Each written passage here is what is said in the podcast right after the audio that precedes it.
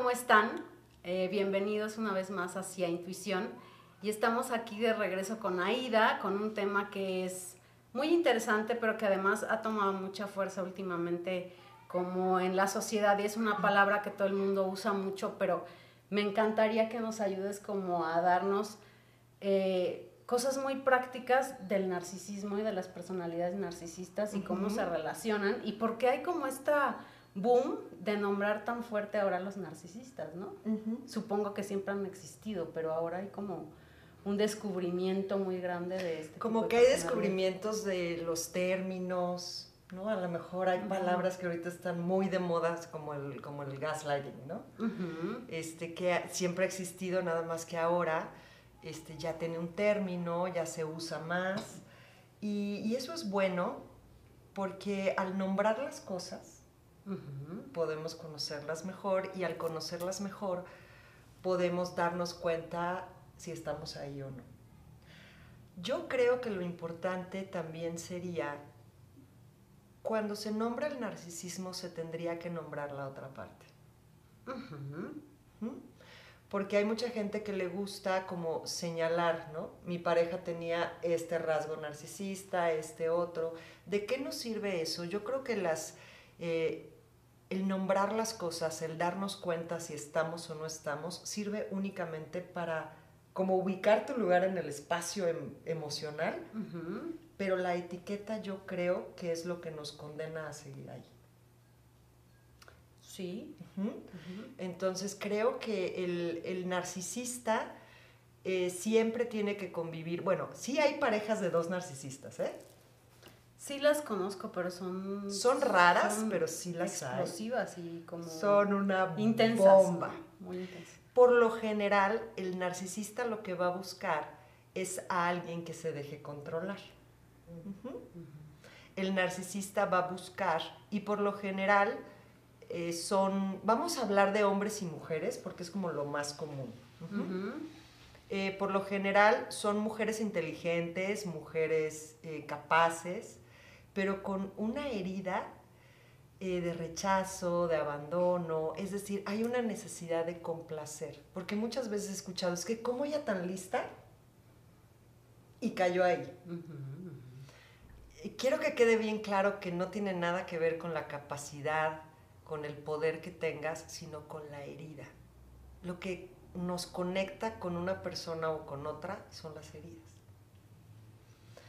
Entonces, la combinación perfecta para un narcisista es encontrar una pareja capaz, con todas estas cualidades, pero con una herida en especial y con una necesidad de complacer, de pertenecer, de resolver. Ok. Entonces no tiene nada que ver con otra cosa más que con las heridas te, relacionas a partir de tus heridas. A través y por eso son relaciones tan dolorosas. Tan dolorosas y tan complicadas. El narcisista, eh, lo que comparten una persona narcisista y un empático, ¿no? que por lo general se le llama así, es la baja autoestima. Por lo general nosotros percibimos al narcisista como wow, ¿no? Él se cree que es lo máximo, es como una personalidad histriónica, donde, quiere que, donde quiera que llega está el foco, ¿no? O quiere tener el foco. Eso eh, habla de una autoestima muy baja. Cuando yo tengo que convencer al otro de lo que valgo y hacer una actuación de mi llegada a algún lugar, de mi historia personal, es decir, todo este personaje que hace que yo quiera convencer al otro de lo de lo bien que estoy y de todo lo que valgo. Eso es una autoestima muy baja. Y por otro lado... Pues no tendrías que demostrarlo si lo sintieras, ¿no? Sí. Cuando tú estés hablando de algo que eres, es que es como si te estuvieras tratando de convencer a ti mismo. Y la otra parte es la parte de la autoestima baja, pero que se sienta inferior. Entonces necesita complacer. Y entonces el narcisista es como si te pusiera, te pusiera a prueba. Para estar conmigo hay que esto, esto y esto y esto. Y cuando yo tengo una necesidad de complacer al otro, yo lo que voy a hacer es todo lo que se requiera para que tú tengas una buena opinión de mí. Y yo llene las expectativas que tú tienes. Lo cual nunca va a suceder. Jamás. Por eso se vuelve tan, tan frustrante también, ¿no? Porque no importa cuánto de eso, cuánto hagas, nunca va a ser suficiente ni nunca va a estar tranquila esa persona. Porque la no suficiencia es una energía que está presente siempre. Para el otro nunca va a ser suficiente lo que tú haces y para ti misma tú no te vas a percibir suficientemente buena, capaz, bonita, lo que sea. Entonces lo que comparten, aparte de las heridas, es esa energía de no suficiencia, en donde yo te tengo que convencer a ti que yo valgo la pena. O que yo te voy a resolver esto, que yo te voy a ayudar en esto, que yo te voy a, a cambiar. ¿no? Sí, pero pues tú no tendrías que convencer a nadie si es una muy baja autoestima. Entonces, mientras yo me sienta superior a otro o inferior a otro, estoy hablando de una muy baja autoestima. Entonces, cuando yo perciba a alguien que tiene que platicar una historia una y mil veces de sus logros, de lo que ha hecho, de lo bueno que es, de lo ahí hay un foco bien rojo porque nadie que se perciba a sí mismo como suficiente tendrá que tener este discurso. ¿Mm? Entonces, una de las características. Aparte, hay otro tipo de narcisista que es un narcisista victimizado, pero que también necesita el foco de atención. Entonces, ya sea que yo encuentre que el otro habla de todo lo grandioso que es, o que hable de todo lo carente que es y de todo lo que me necesita a mí para dejar de sentirse así. Porque confundimos al narcisista como, como prototipo, que es el, el flash, ¿no? Al otro que tiene una agresión, muy, eh, una agresión pasiva muy fuerte. Entonces son personas que no tienen culpa, que no les interesas tú, les interesas la función que tú tienes. Les interesa que tú cumplas esa función y les interesa que les sirvas, no tú. No les interesa cómo te sientes, cómo estás tú, qué necesitas tú. Sus necesidades son las únicas que importan. Sí, sí, son personas que, que, el otro es como, da igual. Aunque al principio tienden mucho como a a subirte, ¿no? Sobre todo en esta parte de te necesito un chorro porque tú eres guau, para que te enganches y luego ya viene el proceso de culparte a ti de lo que está pasando, ¿no?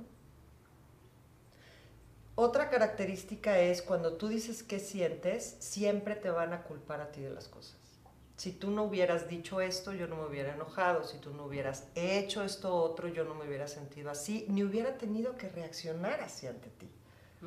Entonces, otra característica súper importante de observar es que tienen cero responsabilidad de lo que hacen, de lo que sienten y de lo que dicen. Sí, son personas que nunca se van a hacer responsables de sus acciones. Nunca tienen la culpa, siempre hay una justificación, un pretexto y sobre todo la culpa es tuya. Sobre todo las personas muy cercanas, siempre es culpa de los más cercanos. Sí, eso es súper importante como que detectarlo, porque además pasa una cosa que es, que es eh, impresionante cómo te terminas sintiendo culpable tú de todo lo que está sucediendo. Y además también piensas que la relación no funciona por ti. Claro, claro. Ese es el objetivo del narcisista. ¿Lo hacen de manera consciente? ¿Saben lo, que ¿Saben lo que están haciendo? Sí, claro. Sí. O sea que si realmente una persona, porque es que me, me pasa mucho que luego me preguntan, es que yo no sé si yo soy narcisista. Digo, uy, creo que si te lo estás preguntando, a lo mejor tienes algunos datos de, todos tenemos algo de manipulación y de, y de ego y de muchas cosas, pero si te lo estás preguntando, quizá pues no lo eres, ¿no? Sí, pero hay una parte que ellos sí se creen su historia, ¿eh? O sea, ellos sí se creen que ellos son los que tienen la razón y tú eres el que no estás haciendo las cosas bien. ¿Sí? Es con intención pero sí como que se meten en tanto en su propia historia que se acaban creyéndose. Y hay una diferencia entre tener trastorno narcisista de la personalidad y tener rasgos narcisistas a lo mejor en un nivel o en otro. ¿Sí? Aquí, la, aquí la diferencia podría ser tal vez este nivel de conciencia que tú dices. Este ya es como más, eh, como más estructurada la estrategia y el que tiene rasgos de personalidad, aunque sean muy fuertes, es como que se cree el cuento. Se cree el cuento de yo estoy muy bien y el, y el otro es como, como más distorsionado, más maldad. Sí, no, porque yo sí he conocido a gente que machila cosas terribles, ¿eh? Y ambos comparten, este, sí hay una estrategia atrás. De todo lo que hacen, hay una estrategia. O sea, ellos estratégicamente actúan. Sí, o sea, es como una, hay como una planeación de cómo voy a, de cómo me voy a acercar, de qué va a pasar después. O sea, es algo como muy mecánico, muy planeado. Ok. O sea, las etapas que manejan son como muy planeadas. O sea, ahorita la voy a adular, pero después la voy a maltratar o la voy a devaluar. O no tanto así como con esas palabras, porque sería reconocer que yo estoy haciendo algo, sino es como, como una estrategia. Ellos tienen muy claro lo que quieren y te van a usar en el proceso. Entonces la estrategia es, a mí me sirve ella para esto, entonces es así, ¿no? O sea, siempre es como, como una estrategia, como una planeación, a lo mejor no de los términos que estás usando tú, pero sí de llegar a donde quieren llegar. Sí, a que te enganches, ¿no? A que los adules, a que los quieras. Eh, son personas que van demasiado rápido. Creo que ese es un buen tip, porque o sea, cuando tú notas que la gente tiene mucha prisa porque algo suceda, o sobre todo cuando estás como saliendo con alguien y le urge ya cerrar la relación, dices, espérame, es que nos estamos conociendo y vamos a ver si sí somos compatibles o no. Pero cuando tienen como mucha prisa, es importante como observarlo, ¿eh? Y observar también toda esa estrategia que se va usando alrededor para irte aislando. O sea, es la prisa y es también el mecanismo de que tú estés aislada, porque entre más aislada estés, más vulnerable eres. Y esa es, la, esa es la cuestión. Que tú sientas que lo necesitas para absolutamente todo. Es como esta sensación de quererse sentir necesario, eh, que te mueres, señor. Es que literal si lo sientes. O sea, si sientes que te vas a morir. Sí.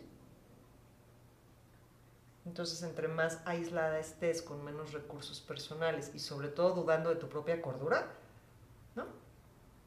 Creo que eso es de las cosas más graves. O sea, hay todo, pero la confusión mental en la que puedes entrar cuando una persona de este tipo, porque yo, yo he tenido eh, alrededor de mi vida en el trabajo y todo, y, y, por eso te digo que ahora está muy muy conocido el término y entonces dije, ah, de lo que de lo que yo he... Esto se llamaba así. Esto se llamaba así, ¿sabes? Y entonces también tienes como mayor claridad.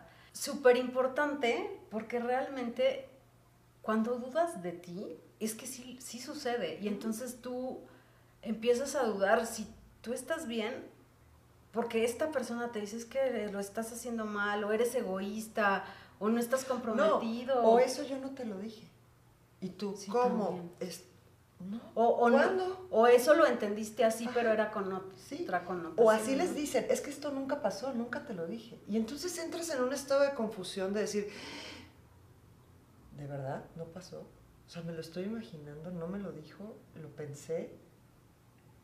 Y ahí es como si yo necesitara de él como referencia mía. O sea, es como, como validación de lo que yo estoy sintiendo. Si el otro dice que sí, entonces sí fue real. ¿Sí?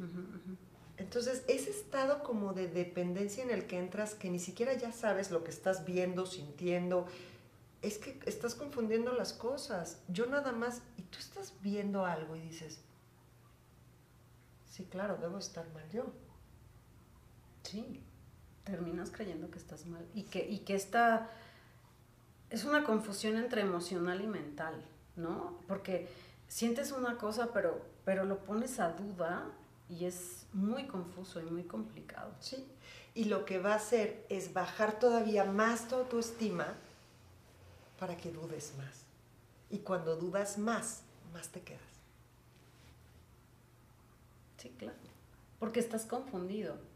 Porque además también puedes creer que esta persona es la, está, está contigo, te está ayudando, te está apoyando y que estás... Se sienten que son como el premio mayor de la lotería y que te están haciendo un gran favor en compartir su vida contigo.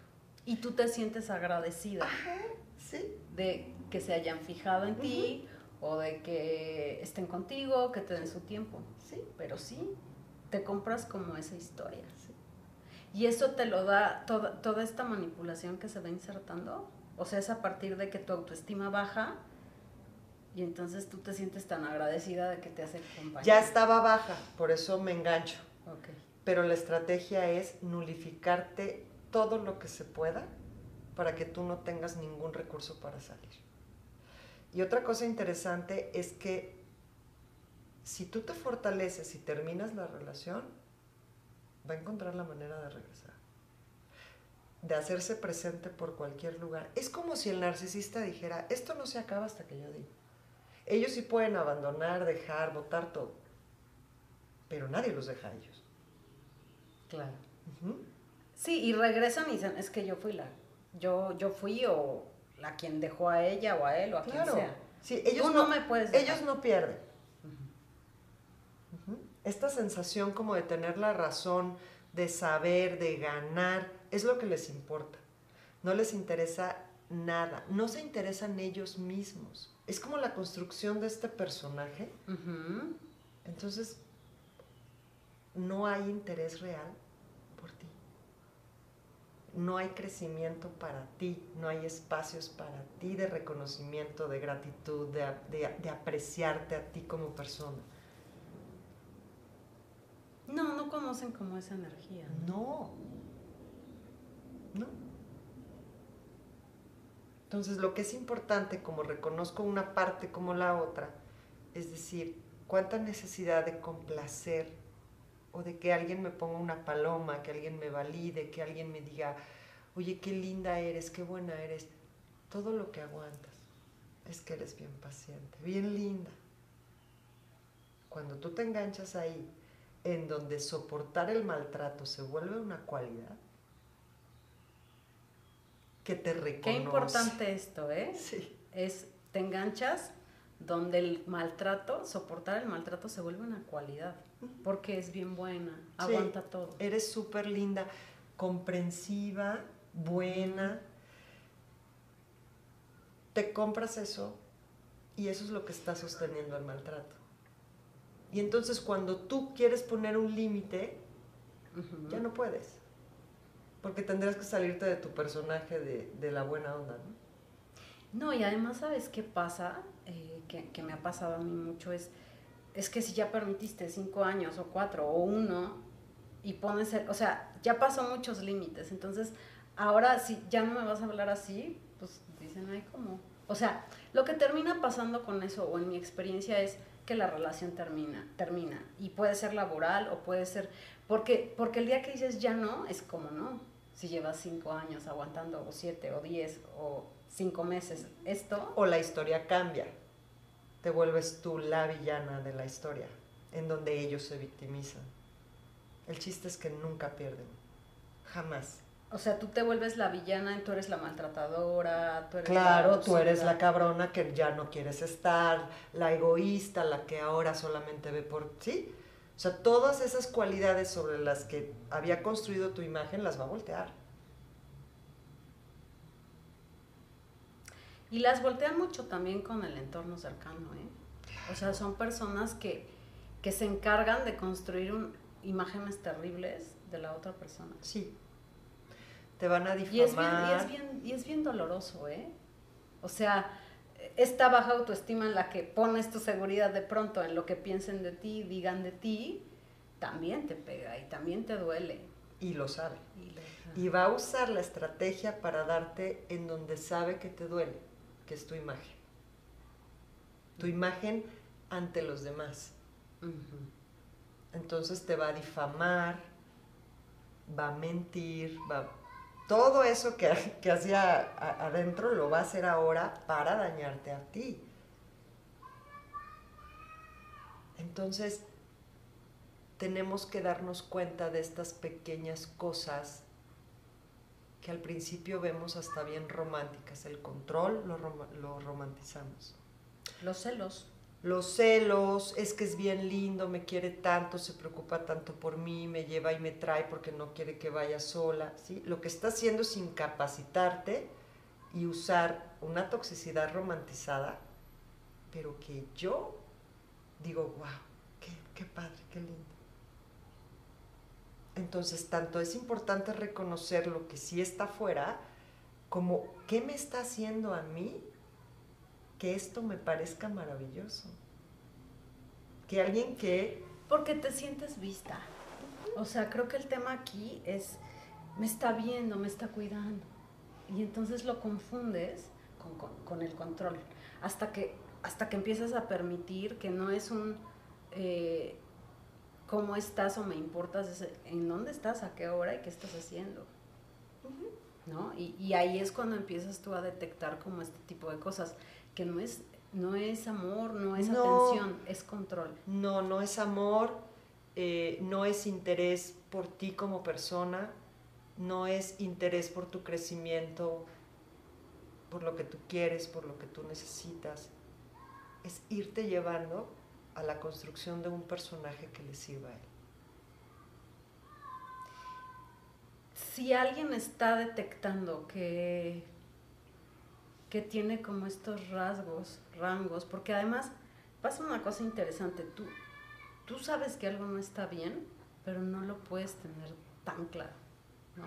Dices, mm, algo no, aquí no me cuadra, ¿qué puede hacer O sea, ¿cómo detectas si realmente está en una relación de narcisismo, sometimiento? Ok, algo muy importante con el, para detectar es la falta de congruencia. Una cosa muy fácil de detectar es qué tanto corresponde lo que dice con lo que hace. Son sumamente incongruentes. Cuando yo me doy cuenta que estoy en una relación en donde hay millones de promesas, palabras súper lindas,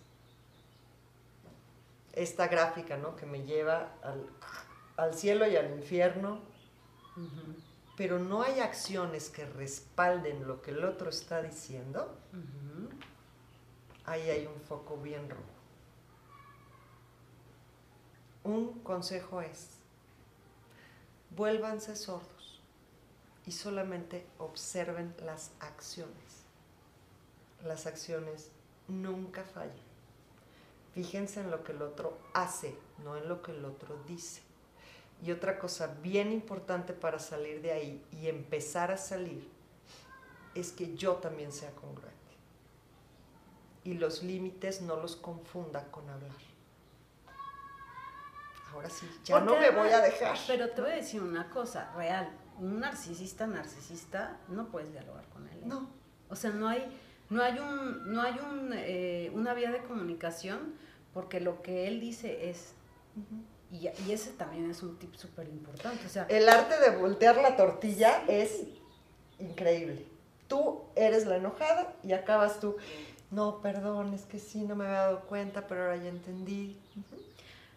Necesitas terapia, te acompaña. Sí. ¿no? Este, estás muy mal. Wow. Entonces no, no, o sea, no es una persona con la que realmente puedas llegar a acuerdos, ¿eh? No. No hay acuerdos. Es, lo que se dice, como se, y tampoco respetan los límites. Hay, hay, hay, hay, una partecita en la que de repente como que se acoplan un poquito para que, o sea, como para que ya ven que hay problema y que ya te estás alejando y entonces se adaptan un poco. Pero, pero en realidad las cosas siempre son como a su favor, como dicen, y no hay negociación, ¿sabes? O sea, nunca, y, les pones un límite. Y si la hay, pareciera que lo, a, si la hay, es una estrategia para calmarte. Si hay algún cambio, es como una estrategia para que ya, y es tantito. Un placer. Otra vez, ¿no? Entonces, fíjense más en los actos, en los hechos, en las acciones, que en todas las palabras. Entonces, un narcisista no es congruente con lo que dice y con lo que hace. Y un empático o una persona, un codependiente, tampoco. Entonces, el nivel de congruencia Ay, que tengas. qué feo. Ay, qué fuerte. Pues sí.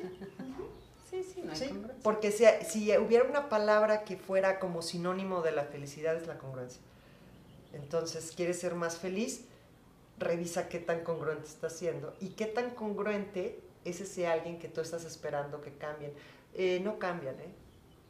Cuando te relacionas con parejas narcisistas, ¿viene de relación padre-madre? O sea, ¿alguno de tus papás fue narcisista o no necesariamente? Más bien, a lo mejor lo que tú estás repitiendo es la codependencia.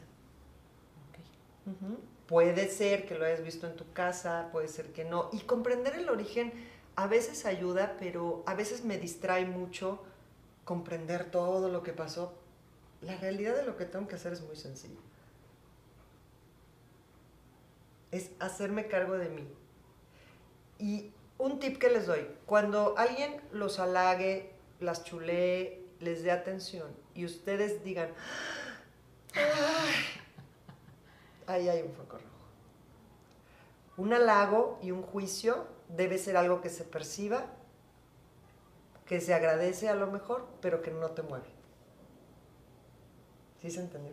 Sí, sí, lo que pasa es que me quedé pensando en si yo en algún momento he recibido un halago y no me ha movido, ¿no? Digo, porque pues hay que ser honestos, o sea, me quedé pensando... Lo puedes agradecer, puedes sentir bonito, pero cuando tú dices, como que, que, llena algo que tú estabas esperando y que no ves de ti misma, cuando alguien llega y te dice, Tania, qué chingona eres. Y cuando es algo que tú no percibes de ti misma, lo quieres ahí afuera. Cuando es algo que tú percibes de ti misma, lo agradeces, lo reconoces, pero no te vas de boca, porque es algo que tú sabes que es cierto. Entonces lo que hace mucho el narcisista es adular. Y, ser adulado, ¿no? Porque él necesita ser adulado. Sí, sí, sí, pero decirte lo que tú necesitas escuchar para que te enganches. Sí, claro. sí. Entonces, cuando algún piropo o, es que me volteó a ver, ay, es que me dijo que qué bonita, ¿no? Cuando te mueva de tal manera que ya dices, ah, de aquí es porque aquí me siento reconocida, ahí hay un foco rojo. Cuando el juicio te tira al piso, cuando dices, ah, qué horror, también, es lo mismo. Pero la gente no habla del lado positivo, ¿no? De cuando te dicen cosas bonitas, es que es tan lindo porque me chulea, me dice, ajá, pero ¿qué tanto yo lo percibo con más neutralidad? Y no me voy de boca ahí. Porque es como decir, pues sí, sí lo veo en mí, gracias, yo también lo veo. No te necesito no a lo necesito. para sentirme bien. Sí, eso, yo creo que el no necesitarlo del otro, y si viene, te lo agradezco mucho, pero, pero sí, sí, o sea, realmente cuando no te has volteado a ver tú a ti y una persona externa te ve, no, pues estás súper contento, ¿no?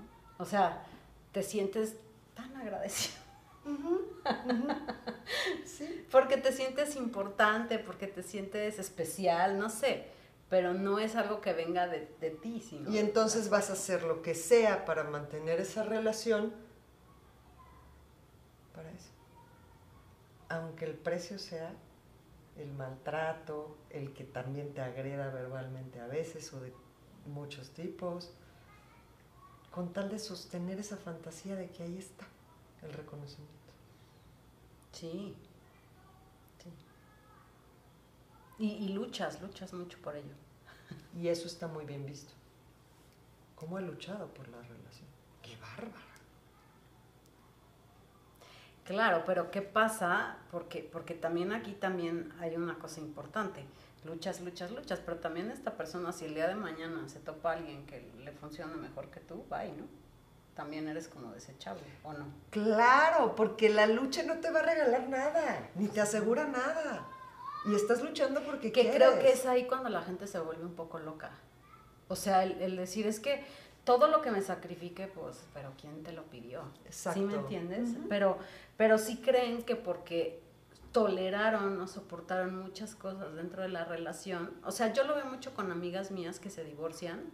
Dicen, pero pues es que fui la madre de sus hijos y, lo y los crié. No, de verdad. Es que eso, eso dicen.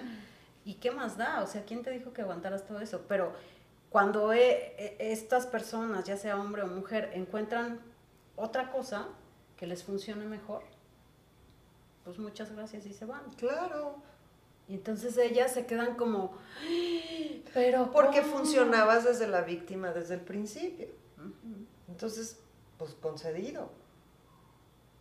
Entonces, ¿desde dónde estás funcionando? Aparte, si tú crees que es una cualidad el tolerar, el aguantar, el resolverle al otro sus temas emocionales, si eso lo ves tú como cualidad para ti, hay que revisarlo. porque eso es lo que va a sostener el maltrato. Sí. Qué, interesante como, como la solución es muy fácil, como la dices tú, pero es bastante complejo todo el entramado que se da alrededor de estas relaciones. Creo que por eso hay tanto boom ahorita, ¿no? Del, narcisismo, porque pues sí, volteate a ver y todo, pero el problema es que ni estamos en nosotros ni nos volteamos a ver y estamos necesitando... Y no estamos dispuestos a crecer, no estamos dispuestos a hacernos responsables de nosotros en todos los sentidos. ¿Mm? Completamente, y eh, alguna persona me dijo, ay, graba un video de cómo, de cómo vengarte de un narcisista. Le dije, no, pues, ¿cómo crees? O sea, me dice, es que yo busco en YouTube. ¿Saben cómo se pueden vengar de un narcisista? Siendo felices. Siendo bien felices. Totalmente. Quitándolo para todo de su mente, de su tiempo, de su energía. Este, si quieren darle la madre a un narcisista, sean extraordinariamente completas, felices, eh, eso. Sí. Pero, pero, pero esta persona se, refería como a otro camino en el que digo, no, es que aquí lo que te toca a ti, pues no es vengarte del otro, es hacerte, es hacerte cargo de ti. Para estar en una relación de ese tipo, es porque hay una carencia muy grande. Sí. Hazte cargo de Y tampoco es fácil. Mucha gente dice, ¿por qué no lo dejas? No, es dificilísimo. A ver, tiene que hacer un proceso y ustedes se tienen que cuidar durante ese proceso. O sea, ¿a qué me refiero? Ustedes tienen que ver cuántas áreas de su vida están impactadas por esta relación. Es decir, socialmente, qué tan aislada estoy y cuánta red de apoyo tengo.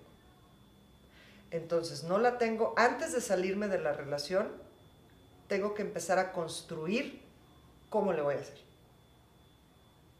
No es de, ay, es que ahora ya me, amo y me... No, no, no, es mucho más complicado. Entonces, revisen esta parte social. Emocionalmente, ¿cómo están de fuertes? Económicamente, es que me tengo que quedar porque, ok, empieza a construir un espacio para ti en donde te hagas cargo de ti, para poder no depender. O sea, son muchos factores. Muchos factores. Y hay varios intentos, muchas veces no es a la primera. No, y está bien. Sí. Sí, está bien y permitirse el, el, intentar, intentar, y, y, eso se vuelve bien tóxico, porque también la otra persona percibe esa energía de que te quieres ir, y entonces eso es una cosa tremenda. Pero pues quien esté atravesando por eso, eh, pues que se eche un clavado, que pida ayuda, este, que pida una terapia, que busque a gente como tú que, que sabe cómo guiarte o apoyarte hasta energéticamente, porque hay una parte energética de la que no se habla, Ida, y sí son vampiros de energía. tu Sí, energía está, cansado. tu energía es muy baja. Entonces, Y lo, todo lo exitoso que tú crees que es él, Sí, también, o sea, estás poniendo mucho ahí claro. y no te das cuenta. Entonces, este, revisen de verdad qué tan aisladas están, qué, qué- qué tanto apoyo sienten de alguien externo a su familia, a sus amistades y a él. Y también hay que, hay que recurrir a personas eh, que te puedan escuchar sin juzgar, porque híjole, luego también las amigas, hijo, no, ¿cómo? ¿Y cómo aguantas eso? Eh, Espérame. O sea, O hay peores, no te Sí, pega tanto. también. Mira, ve la vida que tienes, quédate ahí. Y no es juicio, ¿eh? Yo estoy en donde decido estar. Pero lo primero es salir de la mentalidad de víctima. Pero en una relación así no te puedes quedar desde un lado sano. No, pero tengo que reconocer que sí soy una víctima, ¿no? Sí, claro. O sea, y que también es un papel que tiene ganancias secundarias bien importantes. Sí, las víctimas este, tenemos nuestras ganancias cuando somos víctimas, que yo creo que todos hemos jugado en algún momento de nuestra vida ese rol. Tienes tus ganancias.